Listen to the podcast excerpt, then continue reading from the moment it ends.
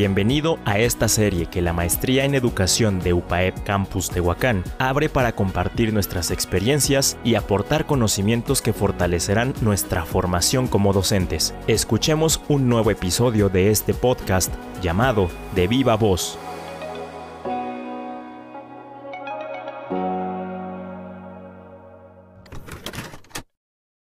Hola, soy Abaku, docente de educación física en el nivel primaria y quiero contarte una experiencia de mi vida como docente que sucedió hace mucho tiempo en una escuela de nivel primaria. La situación como docente que quiero compartir fue de mucha importancia, ya que dio auge para mi proceso de aprendizaje y de enseñanza en los años posteriores y claro, hasta el día de hoy. Te cuento, fue en los inicios de mi docencia y para ser exactos en el último bimestre de cierre escolar y con los alumnos de sexto grado. En respecto a sus evaluaciones, todo cuadraba bien, como yo lo iba planteando en sus estrategias didácticas y resultados idóneos de cada alumno. Se plasmaba junto con mis actividades. Pero como todo a la vanguardia o la realización de tareas por parte de la directora, recurrió a que planteara en el diseño de un nuevo proyecto de cierre de cualquier grado, donde plasmara nuevas innovaciones y creatividades didácticas. El motivo de la maestra directora fue hasta qué competente o qué tan retadora podría yo llegar a la excelencia de mi trabajo, por decir así. Y en supervisión de la directora y de algunos compañeros maestros de la institución. Me di al inicio a darme a la tarea de buscar e indagar juegos lúdicos o deportes alternativos para mayor índole y atención a los espectadores y adecuada a, los a sus edades de los participantes, en este caso los niños de sexto grado. Pero aún así no me daba basto de un buen proyecto, y más aún que a mi parecer el tiempo que me dio la directora solo me dio una semana para presentarlo. Al ver el problema que se me hacía llegar, recurrí a nuevas sugerencias de maestros y alumnos, qué actividades les fueron amenas y qué recursos didácticos les fueron más atractivos. Al observar las evaluaciones de mis alumnos y una vez recopilar las sugerencias de docentes y alumnos, me pareció también unas nuevas habilidades que fueron favorables para su aprendizaje y que dieron nuevos resultados dándoles eh,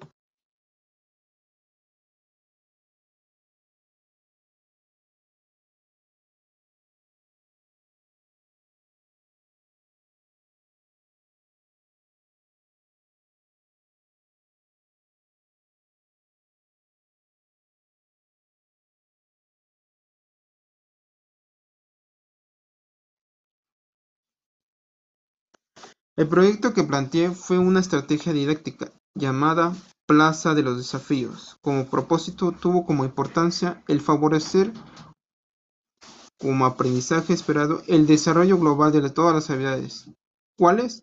Habilidades motrices, psicomotrices, cognitivas, afectivas y sociales.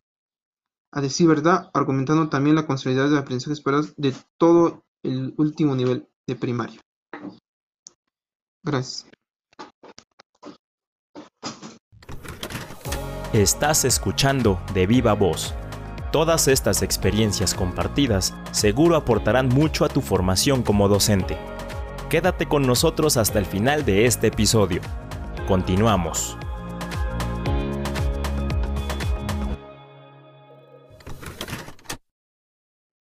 Hola, soy yo nuevamente, Abacú, el docente de educación física.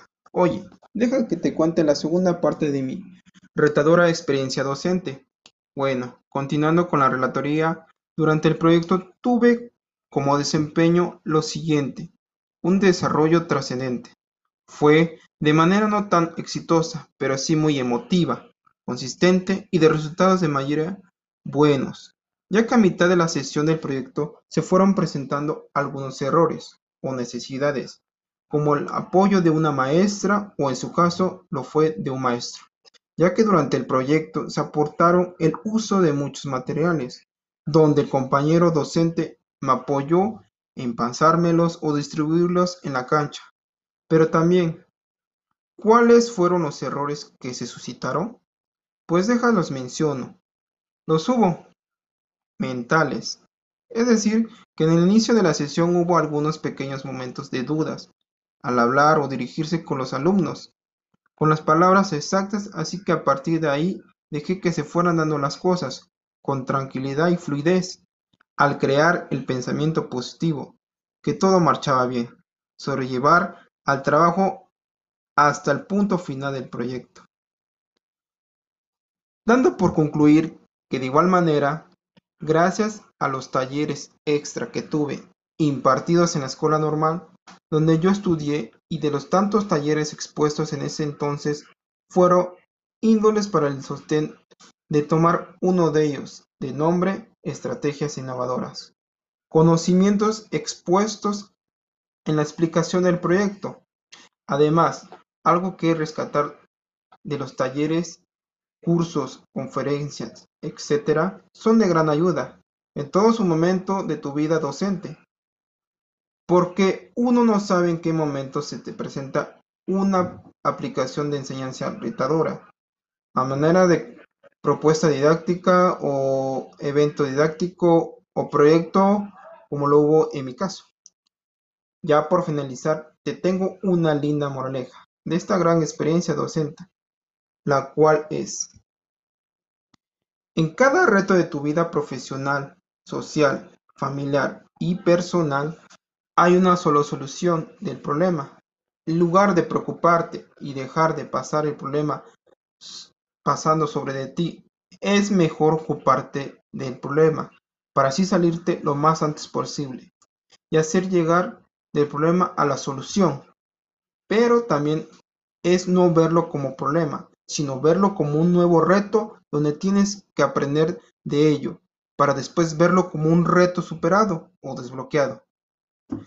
Algo que recalco como en cada reto tiene su preparación para superarlo.